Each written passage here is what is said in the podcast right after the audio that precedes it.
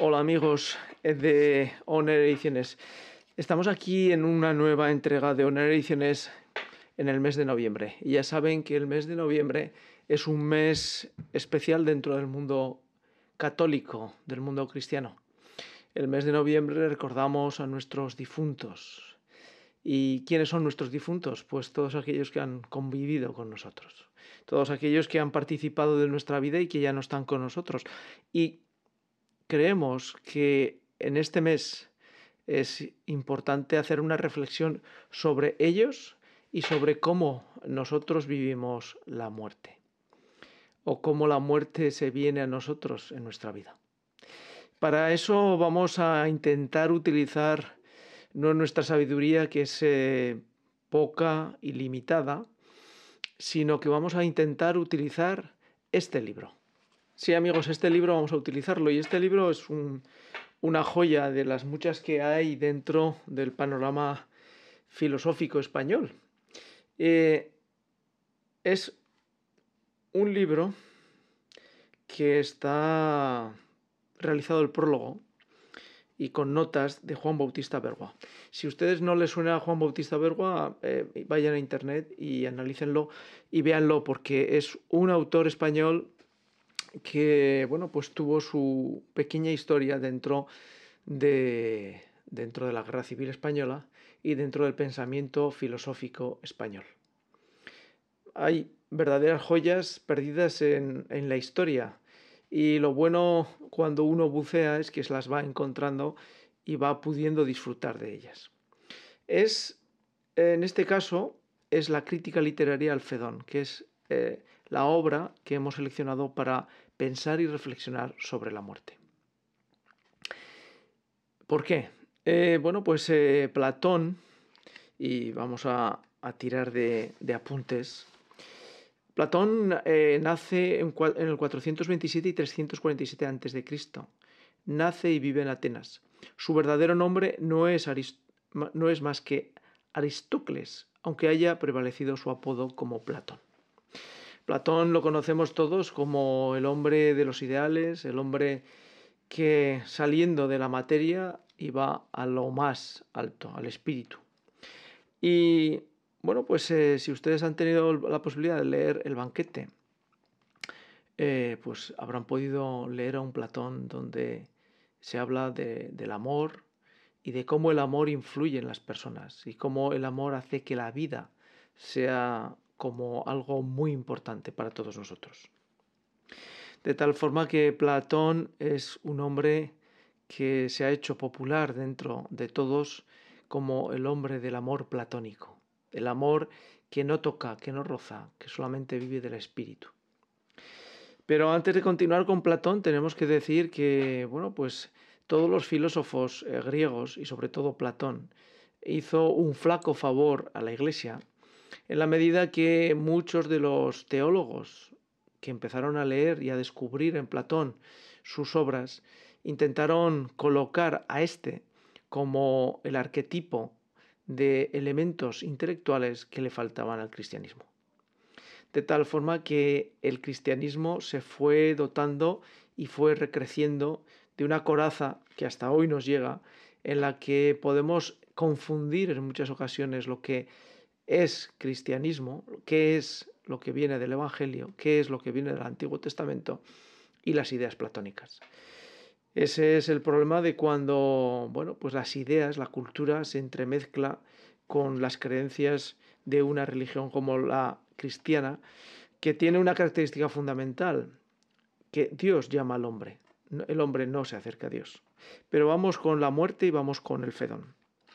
En el Fedón es un libro que, bueno, pues ya lo sentimos, pero es así. el prólogo comentado está lleno de ricas, ricos comentarios que no voy a poder presentar en esta entrega, pero que les recomiendo, les repito, que si tienen la oportunidad lo compren y lo lean, porque seguro que van a disfrutar mucho.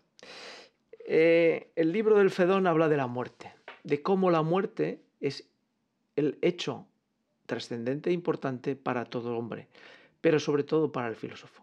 De tal forma que en el Fedón Platón intenta dejarnos claros por medio de la boca de Sócrates, que es el personaje que participa dentro del Fedón como protagonista, que el filósofo no puede tener miedo a la muerte nunca, que el filósofo tiene que seguir a la muerte porque es el lugar donde es el alma, ya que el alma no puede estar corrompida, manchada por la actividad dentro de la tierra, dentro de donde habitan todos los hombres.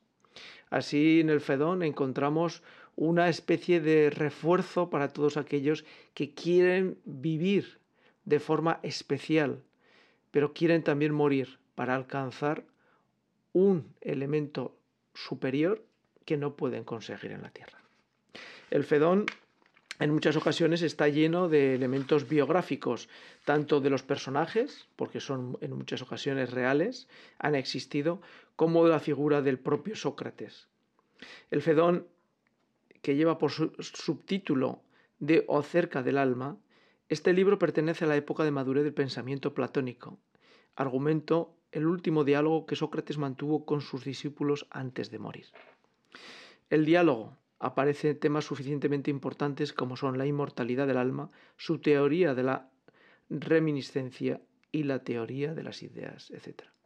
Es decir, que tanto en el banquete como aquí, como en muchas de las otras obras de Platón, construye un diálogo para presentar sus ideas. Es decir, no se hace un ensayo donde aparecen cada una de las ideas explicadas, sino que los personajes, de forma amena, van presentando cada uno de los pensamientos que Platón tiene sobre la muerte.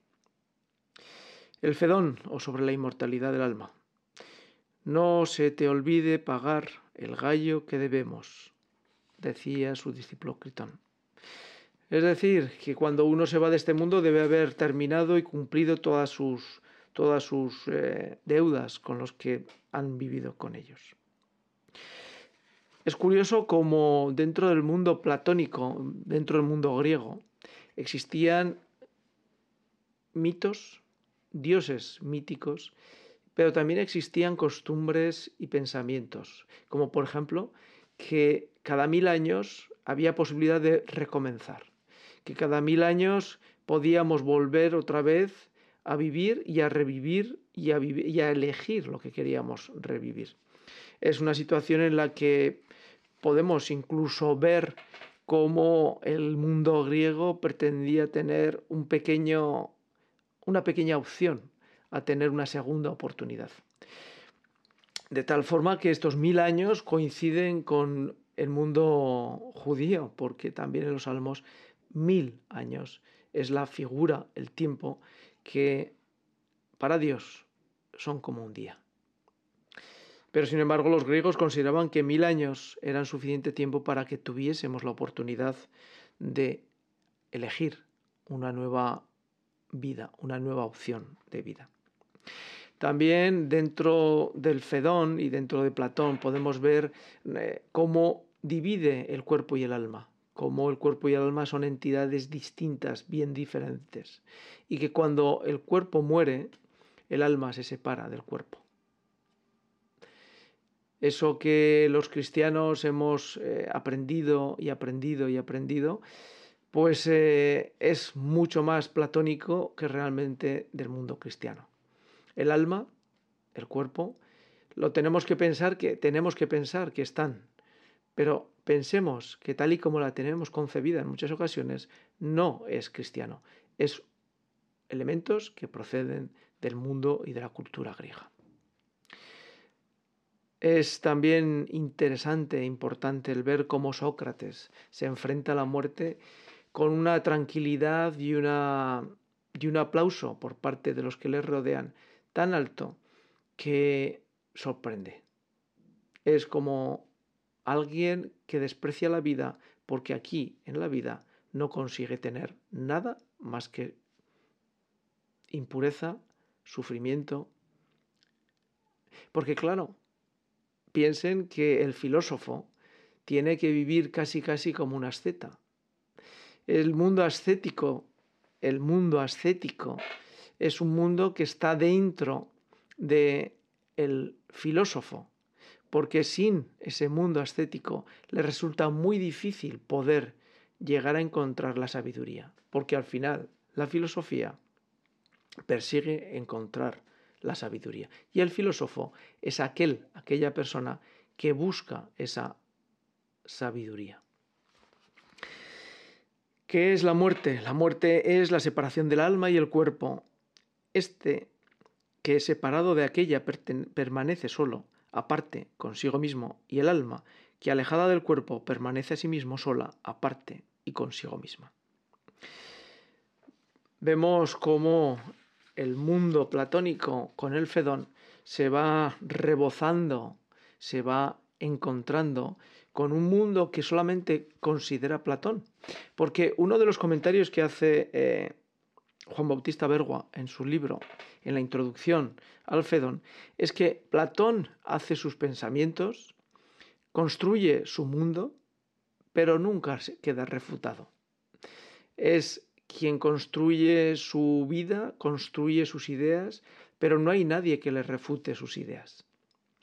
Por lo tanto, en algunas ocasiones vemos como eh, Juan Bautista Bergua pues hace dos críticas a Platón. Una, que nunca jamás deja contrastar sus ideas por un tercero. No hay un diálogo de enfrentamiento de ideas, sino solamente de exposición de ideas, en el Fedón se ven cómo todas las ideas parten de Sócrates y llegan hasta sus discípulos que le están rodeando. En el Fedón se vive la tragedia de que Sócrates fue ajusticiado por una ley entre comillas injusta y cómo él acepta esa justicia incluso a sabiendas de que posiblemente sea injusta. Le van a dar cicuta, él va a morir y los que le rodean, sus discípulos, están intentando complacer, tranquilizar. Pero como dice un discípulo, en muchas ocasiones es Él quien nos tranquiliza a nosotros, es Él quien nos da la tranquilidad de poder afrontar su propia muerte con otra esperanza. Dentro del mundo platónico se sabe que existe otro más allá y ese más allá se pasa a través de un barco a través de un río. Ese barco y ese río no aparecen en el Fedón, pero sí que podemos verlo en la República, en la que podemos encontrar que ese camino entre la vida y la muerte está acompañado. Está acompañado por esos pseudodemonios, esas figuras que no son humanas y que son eternas y que hacen que el hombre tenga una transición de la vida a la muerte. En el Fedón no vemos esperanza. En el Fedón no vemos ningún rayo que nos pueda hacer pensar que en la muerte tenemos una posibilidad de un mundo mejor. Solamente podemos aspirar a tener un encuentro con una situación más cercana a esa tranquilidad estética que busca el filósofo. El alma del filósofo, pues, despreciará el cuerpo y tratará siempre de aislarse en sí misma. Y si ahora venimos a las realidades puras, habla siempre Platón por boca de Sócrates, tales como lo justo, lo bueno, lo bello, en sí, la magnitud de la salud, la fuerza y, demás cosas consideradas en su esencia, es decir, cuáles son en mí mismas, podremos adquirir su conocimiento mediante los sentidos o mediante el pensamiento y la reflexión, solos y puros, sin auxilio alguno de aquellos. ¿Cómo podría solicitarse su ayuda, puesto que no hacen sino turbar el alma e impedirla llegar a la inteligencia y al conocimiento de la verdad cuando se asocian con ella? Es difícil llegar a la sabiduría si el mundo material te lo impide. Sin embargo, la ciencia hace lo contrario. La ciencia busca en la materia todo aquello que nos aporte un conocimiento sobre nuestra realidad. Y de allí que Bergua en muchas ocasiones establezca como la ciencia, en este prólogo, como superior a la filosofía. Cosa que discrepamos porque al final todos son herramientas para llegar al mismo conocimiento. Todos son herramientas para ver mundos, fotografías, mejor dicho, de un mundo que nos rodea y que algunas fotografías nos dan los colores y otras fotografías nos dibujan las figuras. Ambas dos nos están dando una parte de la realidad que nos rodea. Consecuencia, cuando se ve a un hombre enfadarse porque va a morir, estemos seguros de que tal hombre no ama la sabiduría, que en parte alguna encontrará tan pura como el alma más allá, y que en cambio ama los placeres corporales, el dinero, los honores y demás cosas que como bienes y excelencias considera el cuerpo. Mas si se atiende, en cambio, a los verdaderos bienes y excelencias tales como por ejemplo el valor y la templanza, es decir, el no dejarse turbar por las pasiones, muy por el contrario, desdeñarlas y regularlas, entonces, ¿quiénes serán capaces de poseer estos bienes sino aquellos que se interesen poco por el cuerpo a causa de su amor a la filosofía? Porque los demás hombres, si alguna vez se muestran valerosos, es por miedo o por cobardía, ya que solo por temor a males mayores soportan la muerte, los que son capaces de soportarla. Y lo mismo les ocurre a los intemperantes, que si en algunas ocasiones se privan de ciertos placeres es simplemente porque temen que estos placeres les impidan gozar de otros que aman más todavía, con los que resultan templados en ocasiones a causa de su misma destemplanza. Vemos cómo, pues, aquí en el Fedón, la filosofía es el único Dios. La filosofía es lo que nos tiene que llevar a la sabiduría y el mundo material nos impide llegar a esa filosofía de forma total. En el Fedón se habla también del suicidio y cómo el suicidio colabora en parte a la vida del hombre. Vemos pues un mundo muy diferente al que nosotros los occidentales hemos construido gracias a las leyes, a la ley romana. El Fedón pues pertenece al mundo clásico griego. El Fedón nos refleja la muerte en el mundo clásico, en el mundo clásico griego. Y nos recuerda permanentemente que la vida es una parte que impide que el hombre llegue a esa sabiduría que anhela el filósofo. La cuestión, pues, era neta y podía resumirse en este modo para la creencia popular. Los muertos seguían viviendo en la tumba y por ello la necesidad de darle sepultura, ya que de lo contrario los falsos, perdón, los faltos de morada, el alma erraba y traía sobre los vivos que faltaban a tal sagrado deber de enterrarlos toda suerte de males y calamidades. Había que proteger el cuerpo, porque había sido, había sido el guardián del alma. Pero recuerden que a los mil años tenían posibilidad de volver de nuevo a solicitar otra vida. Los tres libros eh, principales que les recomendamos, El banquete, La República y El Fedón. En los demás, en, el resto de la obra de Platón, están los bosquejos de todo lo que aparece en esta obra. Esta obra, la República, el banquete, y el Fedón, nos muestran tres momentos diferentes, tres momentos diferentes del pensamiento, de la madurez de Platón. Y ya para terminar, nos gustaría terminar diciendo la moral y el juicio, porque de alguna manera Platón en su obra establece cómo la moral y el juicio son importantes, pero lo contamos luego.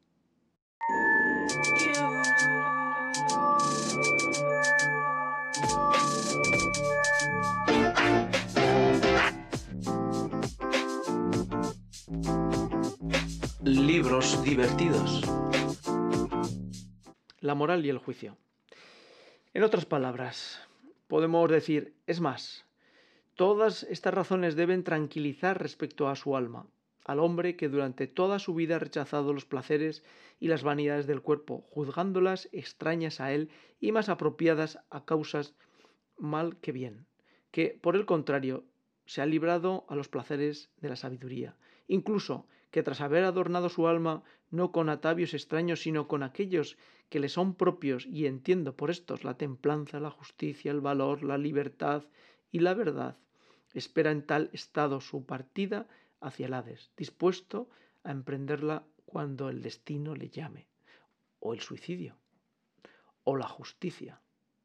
En otras palabras, no, esto que digo respecto a lo que pueda haber al otro lado es una pura invención de mi fantasía, mas obremos cual si fuera verdad, tengámoslo no como un parto de la imaginación, sino como un dogma, cual cosa que tuviese fatalmente que suceder, porque no es absolutamente necesario de haber una justicia superior a la terrestre, que tal ocurra, sobre todo si creemos que el alma es inmortal.